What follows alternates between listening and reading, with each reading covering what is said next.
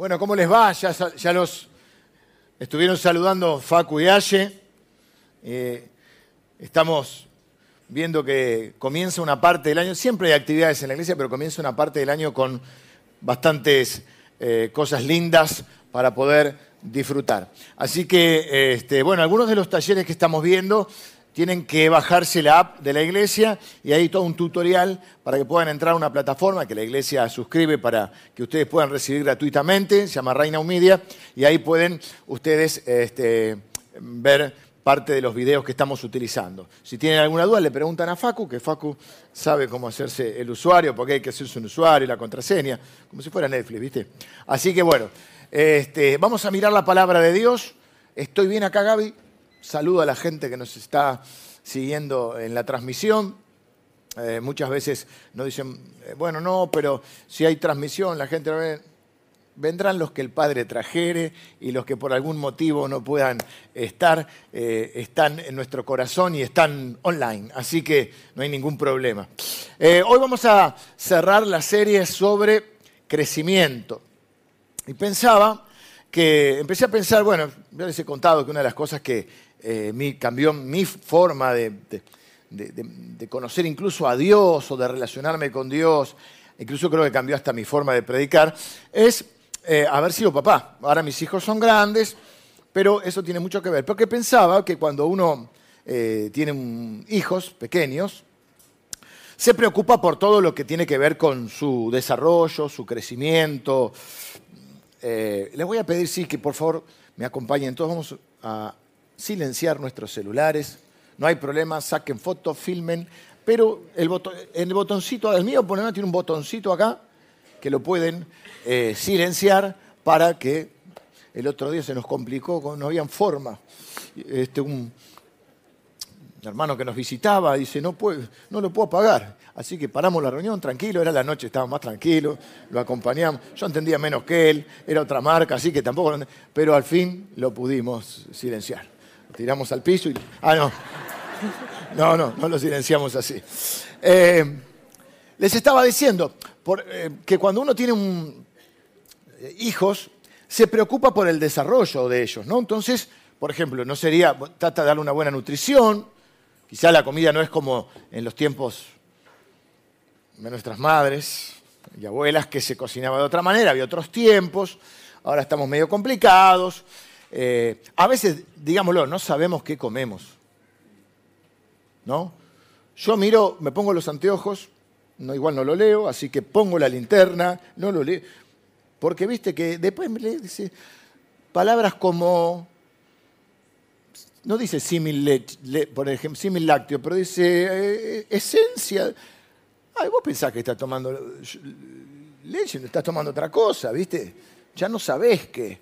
Y a veces los tiempos que vivimos, de repente, bueno, viste, un pancho, una, toda esa comida que, bueno, como excepción, pero la verdad que no, uno trata de a sus hijos darle una buena alimentación. Te preocupás por lo que va a comer. Te preocupás porque vaya a la escuela. La educación también está un poquito complicada en estos tiempos, pero vos querés que tenga una buena educación, una buena formación.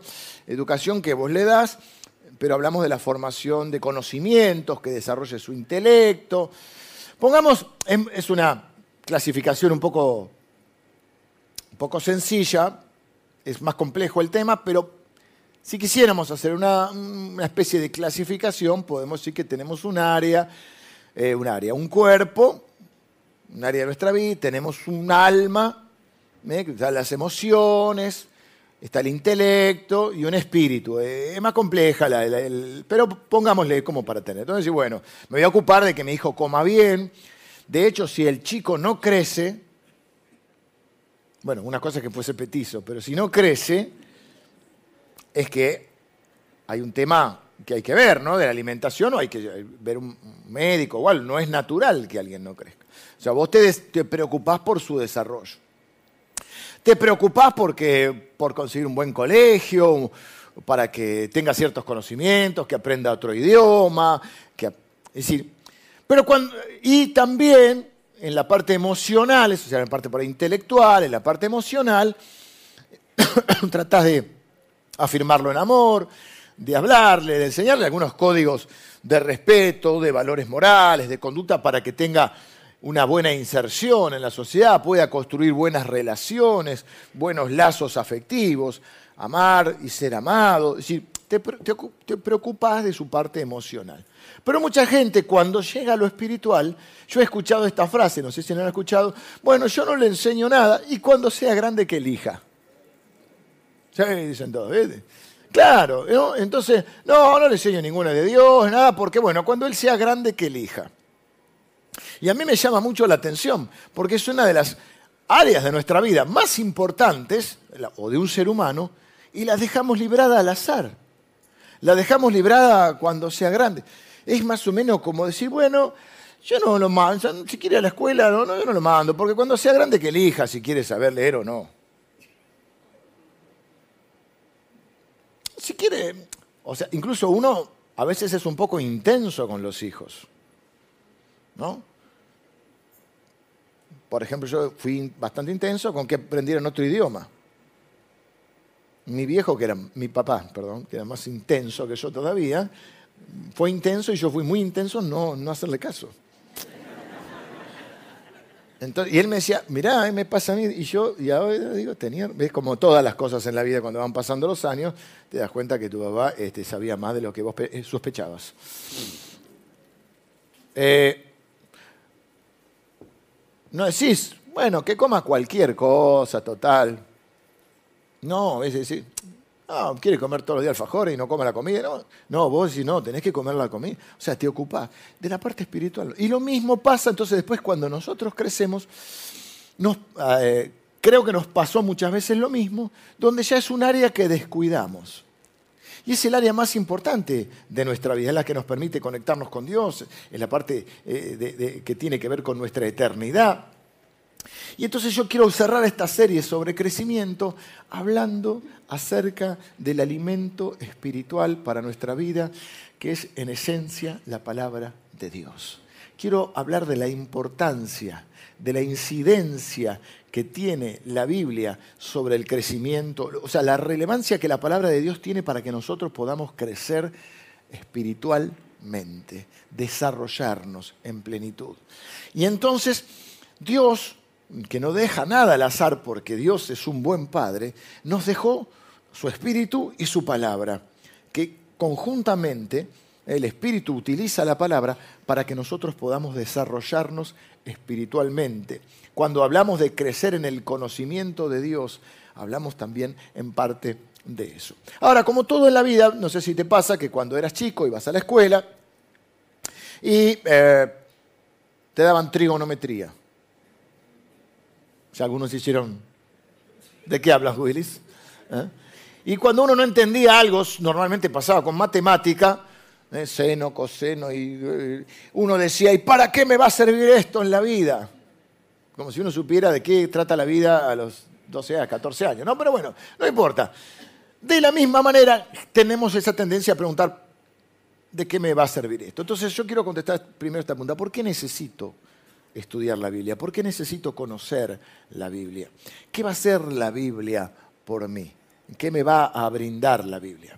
Entonces quiero que vayamos a Isaías capítulo 55. Eh, Vamos a leer de los versículos 10 al 13. Hay una parte de estos versículos que aquellos que son un poquito más leídos en la Biblia les va a sonar conocido, lo van a saber, es un versículo que a veces se repite, eh, y está bien, porque está bueno, pero también es importante lo que sigue.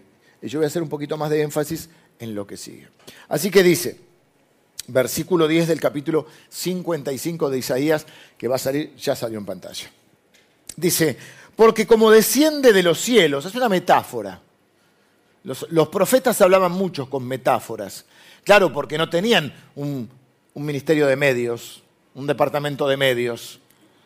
¿eh? No tenían todo el soporte visual que tenemos hoy para el aprendizaje. Entonces ellos muchas veces utilizaban metáforas. por ejemplo, el profeta Ezequiel directamente a veces actuaba las profecías.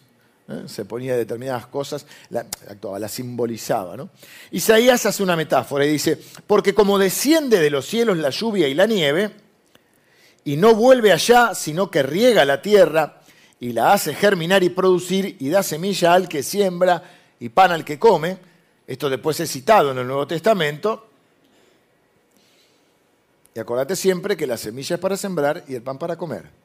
Si te comes la semilla, Dios no te va a dar más semilla. Pero eso es aparte. Eso es gratis. Así será. ¿cómo, ¿Cuál es la metáfora? El agua y la nieve, la lluvia y la nieve descienden, no vuelven, sino que hacen, hacen que la tierra sea más fértil, hacen germinar la semilla. Y dice, así será mi palabra que sale de mi boca. No volverá a mí vacía, sino que hará lo que yo quiero y será prosperada en aquello para que, lo, para que, lo, para que la envíe, para lo cual la envíe. Me suena mejor. ¿no? En la traducción. Es decir, así pasa con mi palabra. No, no, no, no es en vano, sino que yo la envío para algo y va a cumplir el propósito para el cual, para el cual la envío. Y entonces después dice, bueno, porque con alegría saldréis y con paz eh, seréis vueltos, los montes y los collados levantarán canción delante de vosotros y todos los árboles del campo darán palmadas de aplauso. Imagínate una metáfora, los árboles aplaudiendo. Pero acá es donde quiero que presten atención. ¿Mm? Acá viene la luz o la oscuridad, así que atentos acá. Porque hasta acá más o menos lo sabían. La palabra de Dios nunca vuelve vacía. Quizás ese versículo te sonaba, no sabías que estaba en Isaías 55. la palabra de Dios nunca vuelve vacía, sino Dios la envía con un propósito y ese propósito se cumple. Ok, esto es importante. Ahora, si a vos te dicen, Dios, siempre voy a cumplir eh, mi propósito en tu vida, siempre voy a enviar la palabra para cumplir mi propósito en tu vida, la pregunta sería, Señor, ¿cuál es tu propósito? ¿Cuál es ese propósito que tenés con la palabra? ¿Para qué la envías? Cierto que la palabra de Dios pues decimos, bueno, la palabra de Dios, ¿qué hace la palabra de Dios por mí? Bueno, la palabra de Dios me permite conocer a Dios, me permite conocer el plan redentor de Dios, es decir, me permite saber que necesito un Salvador y que ese Salvador es Jesucristo. Está bien, pero hay un montón de cosas que la palabra de Dios producen en nuestra vida. Hay una fundamental que es la que quiero mencionar hoy y es la que creo que está explicada acá en Isaías en lo que voy a leer ahora. Así que atentos ahora porque viene la luz o la oscuridad. Dice, en lugar de zarza crecerá ciprés, y en lugar de la ortiga crecerá rayán. Y será Jehová por nombre, será Jehová por nombre, por señal eterna que nunca será raída. ¿Qué produce la palabra de Dios en mi vida? ¿Por qué necesito la Biblia? Bueno, eh, cuando hablamos de la Biblia o de la palabra de Dios, tenemos que separar dos conceptos que creo que a veces se confunden y producen eh, o no producen el efecto que debían producir. Y es confundir información con transformación. La Biblia no quiere brindarte información, quiere, Dios con su palabra, quiere producir transformación. Entonces pone esta figura. Dice que hay un un lugar, una tierra, imagínate tu jardín o un terreno. Hace poco, justo hoy, miré un video, Ceci, eh, secretaria de la iglesia, que sus papás viven en Ushuaia, mostraba dónde viven. Lindo, allí el frío le tengo un poco de, estoy grande ya, pero eh, hermoso, todo nevado y bueno, una cosa. Entonces pensé en la nieve porque nosotros la nieve no la tenemos quizá tan eh, registrada, ¿no? Pero dice que hay un terreno donde cae lluvia y nieve y que eso produce que la tierra sea más fértil. Pero acá hay algo que, o en la metáfora hay algo que no termina, en esta imagen que usé, no termina de hacer sentido a primera vista. Porque si yo tengo un jardín, un terreno, y crece un tipo de arbusto, ¿saben lo que es una zarza? No es la zarza, es la zarza de Moisés, por, por ejemplo. Es un tipo de arbusto en el desierto, un lugar seco, eh, donde era normal que las zarzas se prendieran fuego. No sé si conocen la historia, pero por ejemplo, Dios se le manifestó a Moisés en medio de una zarza que ardía. se prendió fuego, porque viene como ahora los, incendios, y hay incendios en Los Ángeles, en Córdoba suele haber incendios, épocas de sequía, las plantas estas, medias secas, se prendían fuego. Lo llamativo, lo que llamó la atención a Moisés no era que la, zarza se prendiera fuego, sino que el fuego no se consumía, porque era una, algo tan seco que se consumía y se tenía que apagar. Pero mantenía el fuego. Así que una zarza no vimos mucho. Ahora quizá una ortiga conocen. Quizá alguno se sentó sin querer arriba de una ortiga. ¿Eh? Lo tienen claro en su memoria. Saben lo que es. decir, son tipo de plantas medias. Eh, pero si vos tenés cualquier tipo de arbusto en tu terreno, y acá no cae nieve, pero cae agua, lluvia, ¿qué esperás? Podés esperar que ese arbusto crezca o que crezcan otros arbustos como ese.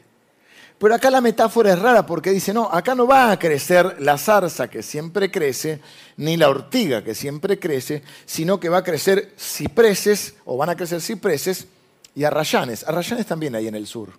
No sé si hay cipreses. ¿Sí? Pero están los bosques de arrayanes, ¿no? Son tremendos árboles. Ahora, fíjate que entonces, qué metáfora rara. Hay un arbusto, hay una zarza, hay una ortiga, va a llover, va a caer agua, lo que uno espera es que esa zarza crezca o que crezca otra zarza, pero dice, no, no va a crecer otra zarza, no, o va a crecer, no va a crecer más de lo mismo, va a crecer otra cosa, mucho mejor. O sea, no es lo natural. Yo creo que lo que Isaías está haciendo con esta metáfora es hacernos saber de qué se trata la palabra de Dios. La palabra de Dios se trata de transformar nuestro corazón para transformar nuestra vida. No es más de lo mismo, es otra cosa. La palabra de Dios, Dios no tiene el propósito, ese propósito para el cual la envía, no tiene el propósito de brindarte información, conceptos históricos, principios de sabiduría, que los hay, hay historia, hay sabiduría, hay filosofía, hay poesía en la Biblia, pero su objetivo, el propósito de Dios, no es darte datos históricos, no es que vos seas más, ni siquiera es mejorarte para que vos seas un poquito mejor cada día o un poquito más parecido a Cristo cada día. No, el propósito de Dios para el cual envía su palabra es transformarte, que vos seas otra cosa. Que no seas una zarza más grande o una zarza mejor, sino que seas un ciprés. Que no seas una ortiga. O una ortiga con buenos modales, sino que seas una rayán. El propósito de esta figura, por eso al principio no hace sentido, porque no es más de lo mismo, no es algo natural. Quiere producir Dios algo sobrenatural con su palabra y es transformarte. Porque de modo que si alguno está en Cristo es una nueva persona, estás irreconocible. Y no porque te hiciste alguna cirugía.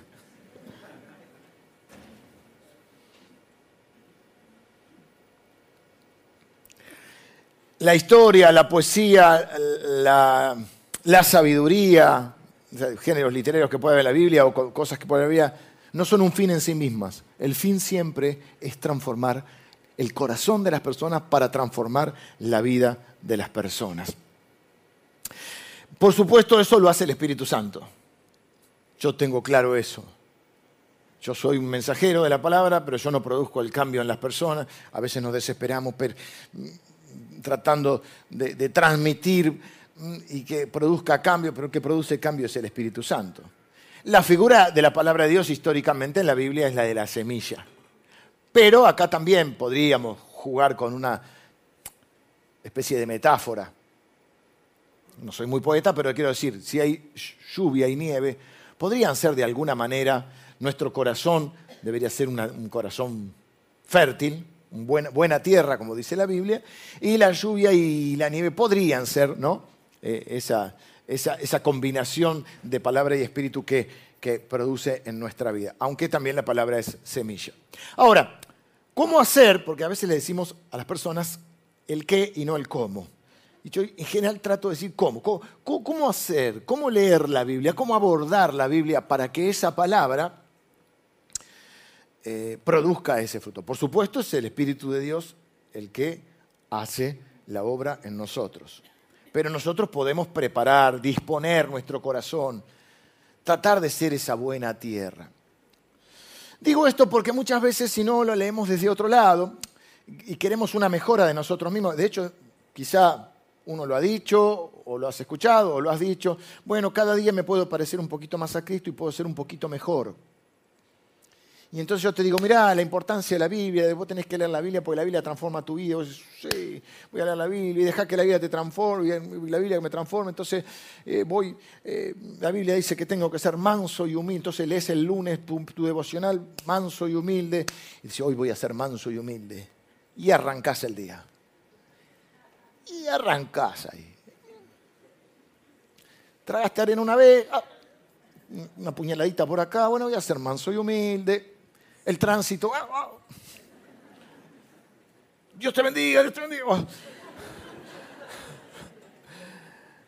Ya para el martes va complicando, llegaste a casa, una pequeñita discusión. Ya para el miércoles, manso y humilde, quedó este, para la semana postergado, suspendido momentáneamente. Porque a veces leemos la Biblia desde ese lado. La Biblia tampoco es un conjunto, o sea, no hay que leerla ni, como un ejercicio espiritual. Yo digo esto y alguno dice, nadie va a sentarse y dice, voy a leer la Biblia como un ejercicio espiritual. No.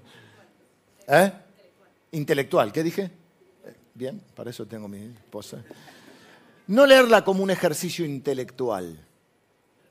Por supuesto, repito, nadie va a decir, voy a leer la Biblia como un ejercicio intelectual. No, pero a veces lo hacemos. Por ejemplo, esa persona que no está entre nosotros. Quizá alguno de los que nos están escuchando. Que dice, por como dice Efesios 1.25, como dice mm, Filipenses 4, sabe todos los textos. Y vos decís, entre vos, porque tu grado de mi grado de hipocresía no me permite. A veces sí. Y yo decís, y si sabes tanto, ¿por qué no lo vivís? Claro, le apuntaste con un dedo, tres te apuntan a vos y decís, ¿por qué vos? ¿Por qué no vivís lo que Entonces, viste, no se lo decís. No como un ejercicio intelectual, porque no importa, sí importa. No estoy diciendo que no estudies la Biblia, te vengo a proponer que estudies la Biblia, que conozcas la palabra de Dios, pero ojo con que solo sea un ejercicio intelectual. Que lo leas como, no, justamente no la abordes a la Biblia. Ahora voy a contestar esto. ¿Cómo leer la Biblia? ¿Cómo abordar la Biblia? ¿Cómo acercarnos a la Biblia? No la abordes como un ejercicio intelectual, porque vas a saber muchos versículos, que está bueno. Vas a saber historia, está bueno saber la historia. Hay conceptos filosóficos, es decir, de cómo ver la vida. Hay conceptos teológicos, es bueno. Hay cosas poéticas que le hacen bien al alma, eh, devocionales como los salmos estudien los salmos. Pero no es el propósito que vos adquieras solo un conocimiento intelectual, sino que permitas que la Biblia te transforme.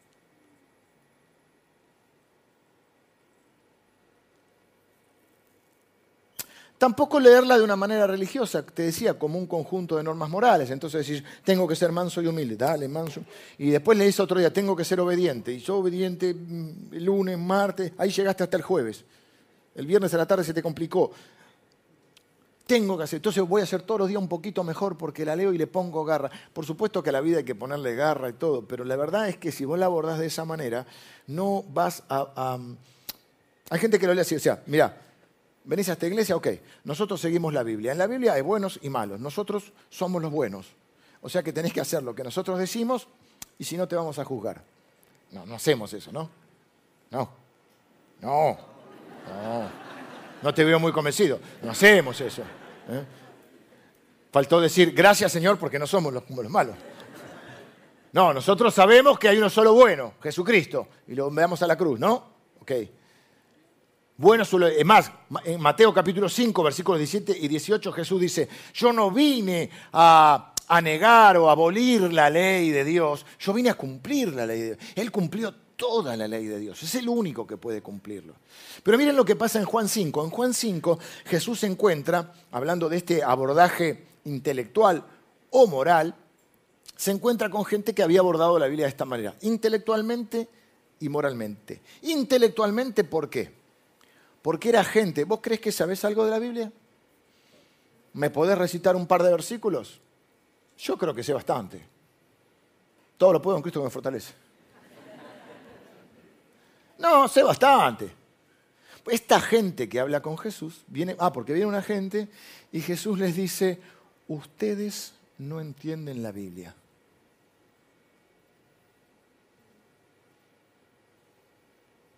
Ustedes no la comprenden, porque no me reciben a mí. No saben quién soy, no me aman. Pues si vos, esta gente no sabía la Biblia, era nuevito, decimos nosotros, era nuevito. No, esta gente sabía la Torá. La Torá son Génesis. ¿Están viendo la novela de Génesis? Génesis, Éxodo, Levítico. Y si Levítico lo empezás a leer por el 6, 7 de la tarde, al capítulo ¿eh? Deuteronomio y números. No, no, números hacen, no, no.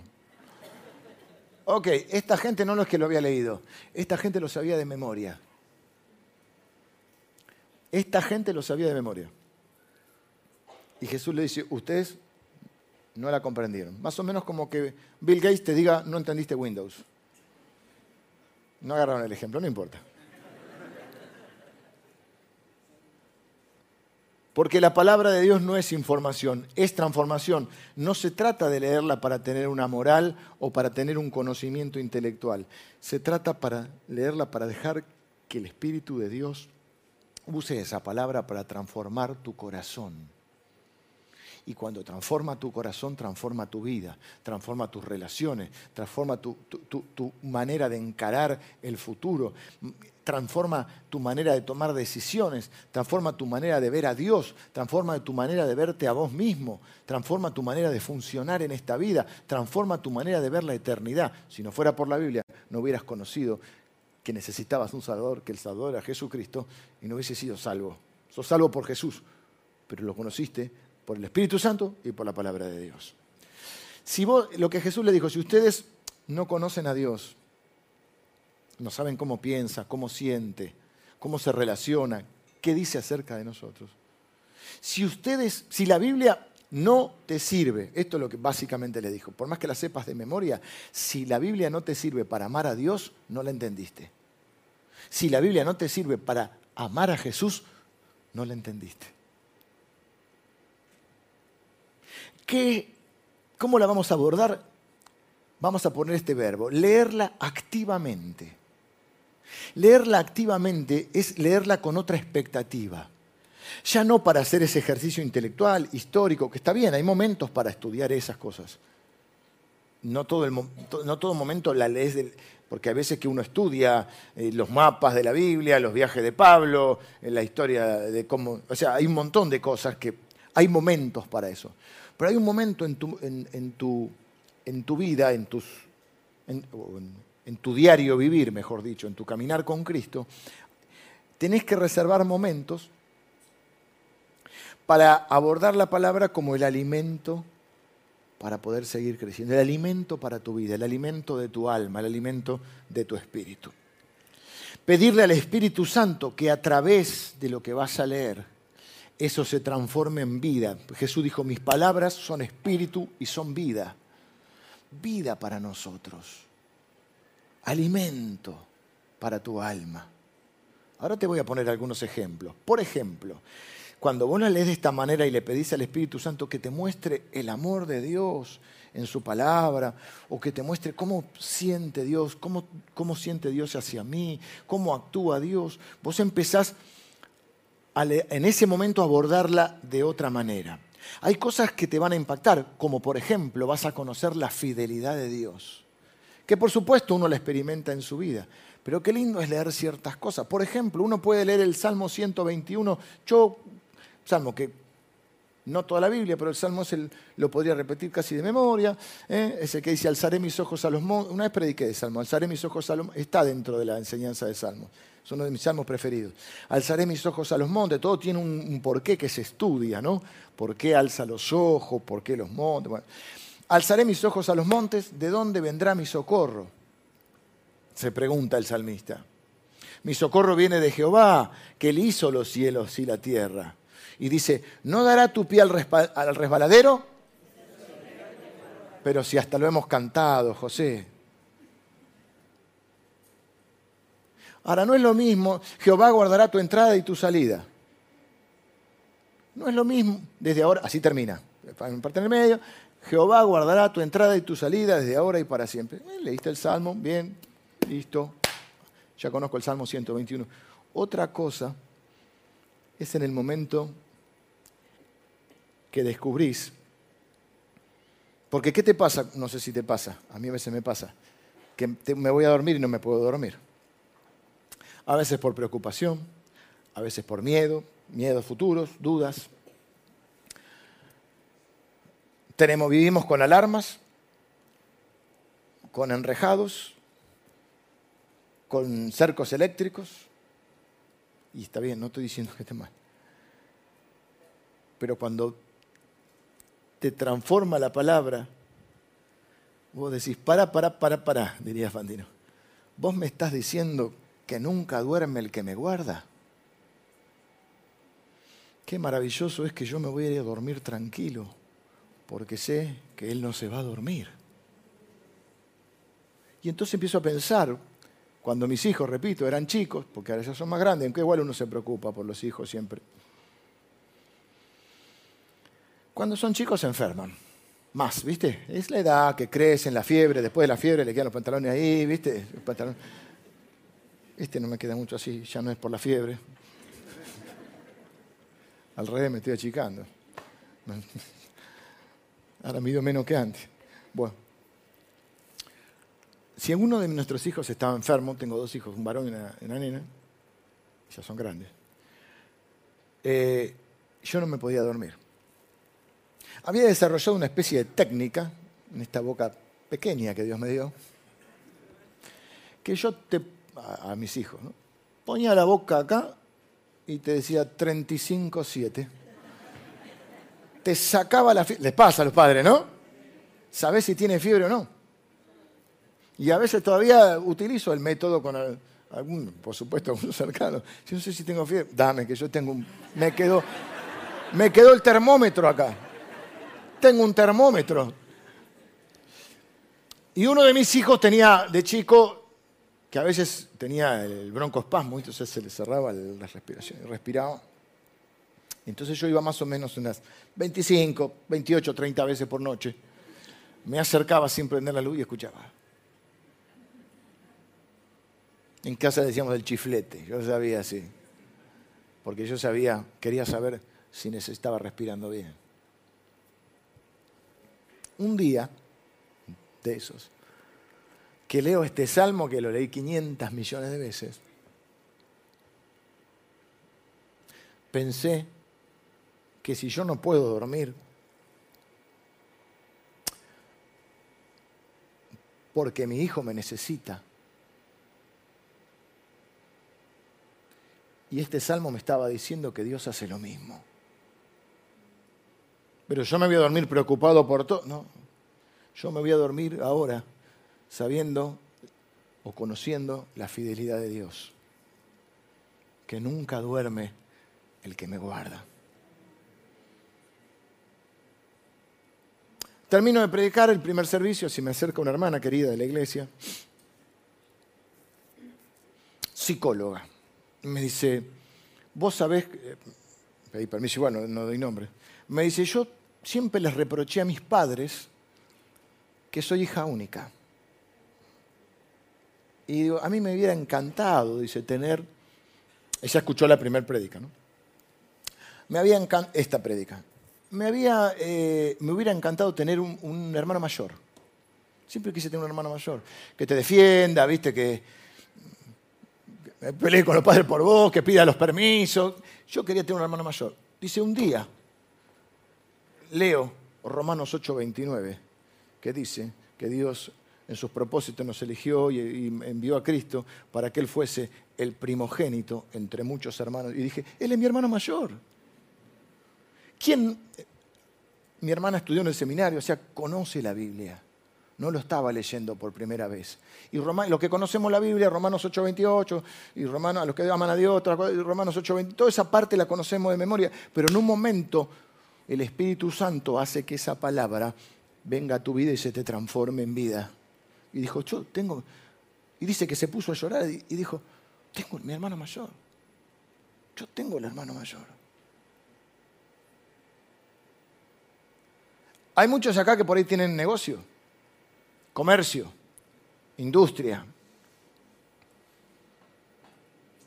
O no, pero trabajan en un área así. Y un día lees 8, Romanos 8:28 que dice, que Dios, eh, ahí todo el pasaje, ¿no? Que dice, Romanos 8, que dice que Dios hace o trabaja para que todas las cosas, o hace que todas las cosas trabajen para sus propósitos y nuestro bien. Y vos que no te podés ir a dormir tranquilo o, o cerrar la oficina y seguís con la cabeza así, un día lo lees y te baja esa verdad de Dios, que decís qué maravilloso es que yo cierro la oficina, o me bajo del auto, o cierro la fábrica, o el negocio, y Dios sigue trabajando para sus propósitos y mi bien, y yo puedo ir a descansar tranquilo. Ya hice mi trabajo, pero Dios sigue haciendo el que yo no puedo hacer. Ah, entonces te cambia hasta tu manera de encarar tu trabajo.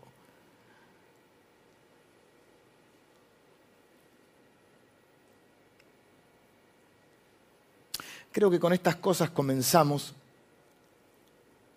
Dios comienza a transformar nuestra manera de verlo, nuestra manera de ver la vida, y comienza a transformar nuestro corazón y eso se empieza a transformar en nuestra, o se empieza a, plasmar en nuestra conducta.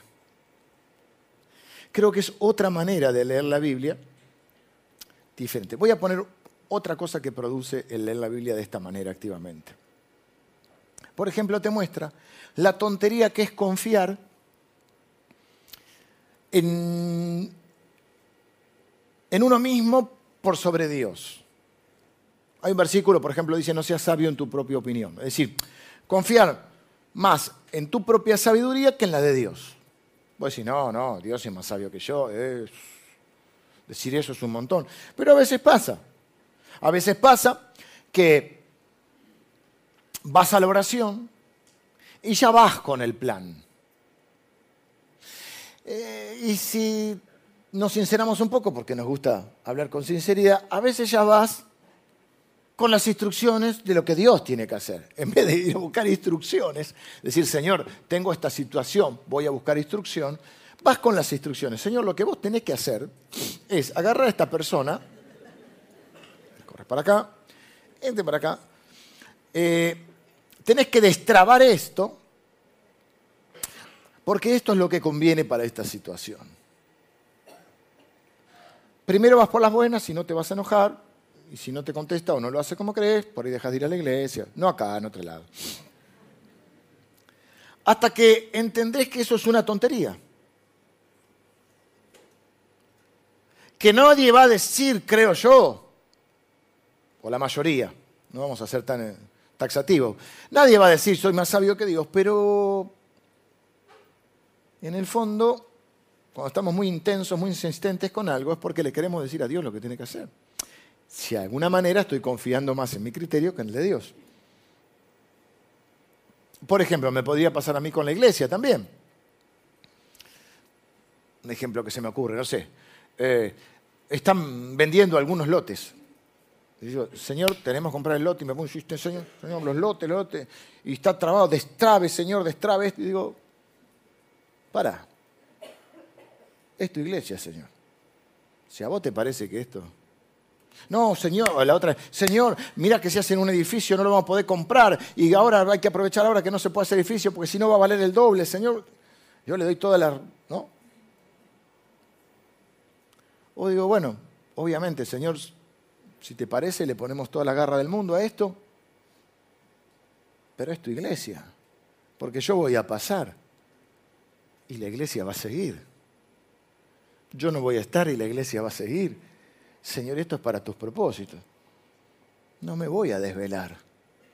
Voy a hacer mi parte. Voy a dar los pasos de fe.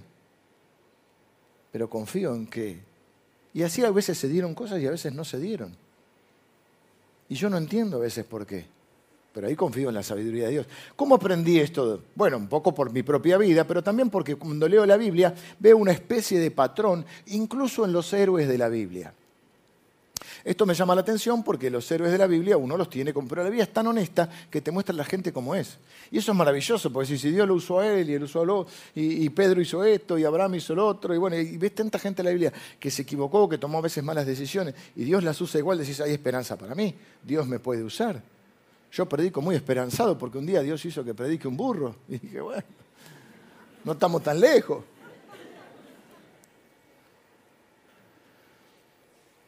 Hay un patrón. En las historias hay un patrón. Si uno lee libros, novelas, cuentos, en general hay diferentes patrones. No sé si son de leer mucho, pero quizá, no sé, han visto en la tele alguna, no sé, podemos llamar una novela, por ejemplo. Ahora están de moda las turcas, ¿no? Las novelas. Bueno, empezó el Génesis, esa no, esa no es turca, esa es brasilera. Las novelas turcas, no sé cómo son porque no veo novelas turcas, pero más o menos de alguna novela que uno tiene la idea, más argentina, más me voy a Arnaldo Andrés, ponele. O las películas, medias románticas, por ahí no es una novela. Novela es un género literario, o sea que también es un libro que lees. De repente hay dos personas y en esas ¿Viste? O esas comedias románticas. Primero se detestan, ¿eh? se dicen de todo, son hostiles y en un momento se miran y se dan cuenta que se aman intensamente como nunca y se dan un beso. Primero hay un malentendido, oh, disculpa, no, disculpa. Y después empiezan. Empiezan a salir y siempre tiene que haber otro malentendido, más grande una mala reacción, un malentendido. Tiene que haber una persona en el medio, algún malo, mala, male, que si nos vamos a las novelas antiguas, finge alguna enfermedad, finge ceguera, finge parálisis, y el galán, el galán es lindo, pero es medio... medio es medio que le miente la novia, la madre, la tía, la abuela. Él se cree todo. Es un poco tontolón. Y en un momento, bueno, eh, eso dura mucho, mucho, mucho, mucho, y en los últimos cinco minutos la mala es buena, se salta, ta, ta, bueno, listo. Un patrón. Eh, lo que quería, todo eso parecía un patrón. En la Biblia encuentro un patrón. Aún con los héroes de la fe. Dios los llama, responden en fe, hacen a veces algo extraordinario, no siempre es el mismo orden, pero hacen algo extraordinario, pero en un momento tienen una crisis de fe o una situación y deciden tomar la situación en sus propias manos. Eso se da, se da con Abraham, se da con Pedro, se da con el rey David. Deciden ahí está la tontera. En vez de confiar en situación en Dios, dicen, no, no, esto lo voy a arreglar yo. Y menos 10. Sufren las consecuencias. Normalmente ahí recapacitan, el dolor es el mejor maestro, recapacitan porque tienen un corazón sensible a Dios, Dios les habla y ellos vuelven a Dios. ¿Sí? Digo esto ¿por qué? Porque entonces cuando vos lees la Biblia activamente de esta manera, llega un momento, porque llega el momento de crisis a tu vida, y vos decís, para, para, no voy, no quiero hacer lo mismo que hicieron, por más que sean los héroes de la fe, no quiero hacer lo mismo que ellos. En mi momento de crisis no voy a tomar la situación en mis manos y voy a hacer lo que me parezca, aunque sospecho que no es lo que Dios quería, porque me va a ir como a ellos. Voy a intentar confiar en Dios, voy a intentar obedecer a Dios, voy a intentar dejarme ayudar por Dios no lo voy a hacer, no me voy a creer que tengo más sabiduría que Dios para manejar las cosas. Es decir, una forma de leer la Biblia donde la Biblia se active en mi vida de tal manera que a veces activa tu fe. Hay mil cosas que podemos hablar de esto, promesas de Dios, dirección a nuestra vida. Pero quiero terminar con un solo ejemplo. Eh, ¿Usás linterna? Yo no uso linterna hace 50.000 años, pero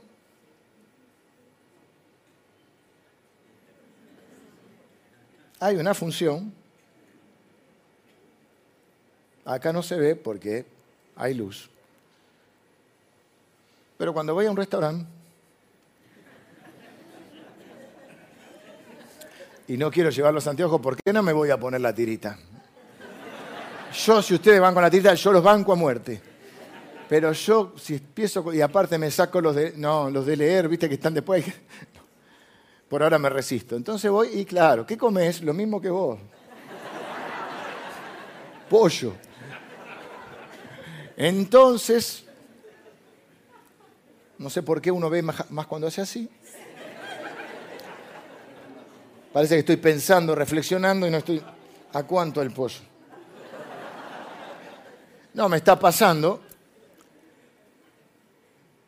que vas a una, tienda de ropa, ¿viste que está colgada la ropa, la etiquetita? Si hay algún hijo medio cerca, ¿cuánto dice?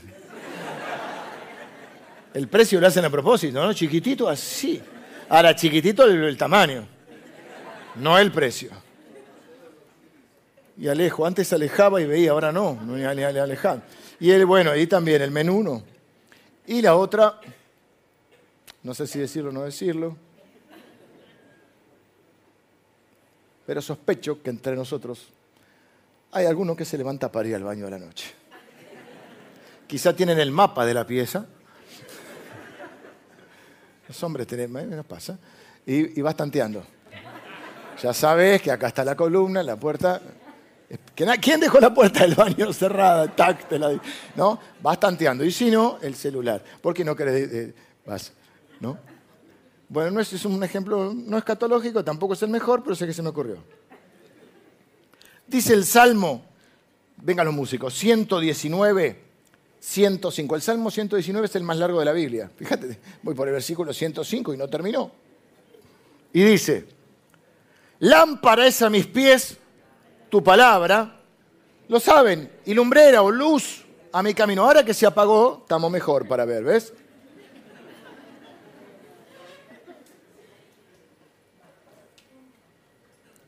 La luz la necesitas porque son más los momentos de oscuridad en la vida que los momentos o que los días soleados. ¿Viste el viernes qué día espectacular? A mí me gustan así. Vivimos en un mundo caído donde nos rodean pecadores, y por si no lo sabía, vos, y yo también somos pecadores. Los pecadores nos hacemos daños unos a otros y el mundo es un mundo caído. Igual es maravilloso este mundo. Lo que debe haber sido el mundo que creó Dios, ¿no? Porque este es el mundo que creó Dios, pero está afectado por el pecado. Hasta que Cristo vuelva y haga un mundo nuevo, este mundo está afectado por el pecado como el mundo está afectado por el pecado y estamos rodeados de pecadores y somos pecadores, hay oscuridad afuera y hay oscuridad adentro. Adentro y adentro. Y necesitas luz. Porque la vida se parece más a un camino en medio de la noche por un bosque. Y necesitas la luz para no tropezar. Necesitas luz en, tu matrimonio para no fracasar. Mucha luz. Necesitas, voy a apagar la luz porque si no se me va a quedar sin batería. Me queda un culto más. Necesitas luz para enfrentar tus miedos. Necesitas luz para enfrentar tus dudas, para tomar decisiones. Necesitas luz para enfrentar lo inesperado que viene a tu vida. que va a venir hoy, va a golpear la puerta, mañana, pasado, mañana y siempre. Necesitas luz para verte a vos mismo y enfrentar tus deficiencias. Necesitas luz para tu servicio al Señor. Necesitas luz con tus luchas, tus deseos y tus tentaciones. Necesitas luz para ayudarte a lidiar con las dificultades de la vida. Y el gran Dios que tenemos, que es la luz del mundo, te dio o ha elegido darte la luz de su palabra. No solo para que la conozcas intelectualmente, no para que la tomes como un conjunto de normas morales, no para que solamente veas datos históricos, filosóficos, poéticos, o ya no sé qué más me falta, sino para que la veas como la luz para tu camino, el alimento de tu alma,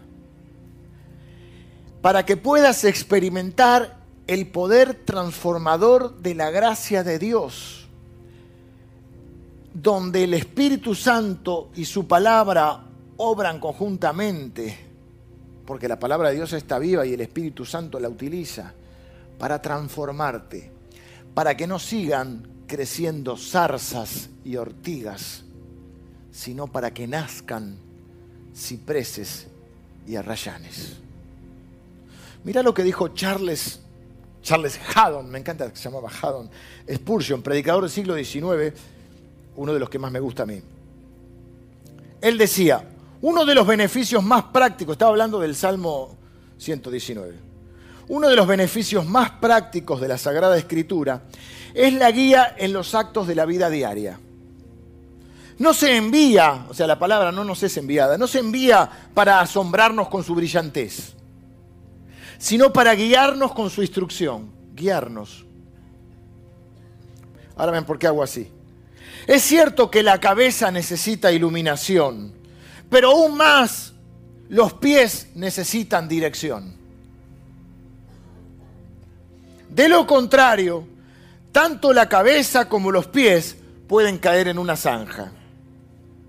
Feliz es el hombre que se apropia personalmente de la palabra de Dios y la usa prácticamente como su consuelo y consejero. Una lámpara para sus propios pies. ¿Ven por qué es mi preferido? Esto está en un libro que se llama El Tesoro de David. Así que no es necesario que te lastimes, que te andes chocando, que andes tropezando. No tenés que andar a tientas con miedo en la oscuridad porque la luz del mundo te ha dado la luz de su palabra. Te cuento la última que me pasó y quizá te sirva. Vivimos en un tiempo de entraderas. Y yo tengo portón eléctrico y miro y, sigo siendo cuidadoso. Pero ahora me me he propuesto que cada vez que estoy entrando a mi casa, recordarme no como un mantra ni como una cosa, sino como un acto de fe. Recordarme, este salmo que te dije, el 121, termina diciendo, Él guardará tu entrada y tu salida. Él guarda mi entrada. No estoy diciendo que no me vaya a suceder nada. Estoy diciendo que lo que me suceda va a ser dentro de su control dentro de su soberanía. Que no lo haga, cuando dice que nunca duerme el que te guarda, está diciendo que nada lo va a agarrar a él distraído. Que estoy bajo su cuidado. Te desafío a que abordes la Biblia como la luz a tu camino, como el alimento de tu alma.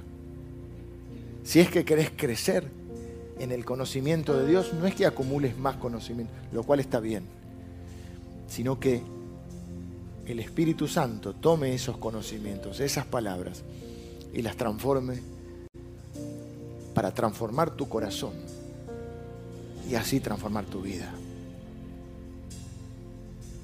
Nadie va a terminar de crecer si no ama la palabra de Dios. ¿Sabe por qué está así gastada? Y me dicen la que da vergüenza. No la quiero cambiar. Porque no puedo vivir sin ella. Vamos a orar. Señor, gracias por cada uno de mis hermanos, hermanas que escuchan tu palabra. Señor, tu palabra nunca vuelve vacía, lo hemos leído. Y yo me sumo a esa, a esa, a esa palabra y, Señor, en oración, te pido que cumpla ese propósito para el cual la enviaste, para lo cual te pido que nuestros corazones sean un buen terreno donde sembrar la semilla de tu palabra. Y Señor, que la lluvia y la nieve y que tu Espíritu Santo haga germinar esa palabra. Señor, y que tu propósito que es transformarnos se vaya cumpliendo. No queremos ser más de lo mismo. No queremos ser una mejor versión de nosotros mismos. Queremos ser otras personas nuevas. Señor, no más de lo mismo. Dame algo nuevo, Señor. Señor, que no queremos que sigan creciendo zarzas y ortigas. Queremos que crezcan cipreses y arrayanes. Transfórmanos, Señor, sigue adelante. Queremos amar tu palabra y vivir tu palabra. Gracias, porque tú que eres la luz del mundo, nos has dejado la luz de tu palabra. Ya no tenemos que tropezar, ya no tenemos que lastimarnos, ya no tenemos que caernos innecesariamente, porque nos has dado la luz para nuestro caminar. Señor, yo bendigo a cada persona que hoy recibe esta palabra. Y Señor, que se está activando el deseo de conocerla, de estudiarla, de amarla y de vivirla. Y por qué no, un día de compartirla. Señor, oramos en el nombre de Jesús y bendigo a cada persona que hoy recibe la palabra. En el nombre de Jesús. Amén.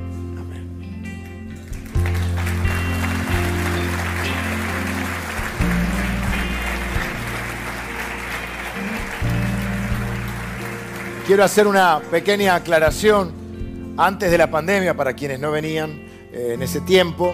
Nosotros terminábamos la, enseñanza y yo ponía el sobre de la ofrenda sin hacer aclaraciones, la gente de la iglesia, la gente de la casa sabía que era el momento de la ofrenda. Luego con la pandemia hemos puesto algunos cofres eh, alrededor del edificio, pero ya ha pasado este momento, están todavía los cofres, uno puede eh, utilizarlos también, pero nos, venía, nos gustaba ofrendar, venir al altar a ofrendar como un acto de adoración. Por lo tanto, vamos a volver a partir de hoy y hoy lo voy a decir, ya después no, eh, vamos a volver a poner aquellos que deseen nuestra ofrenda en el altar.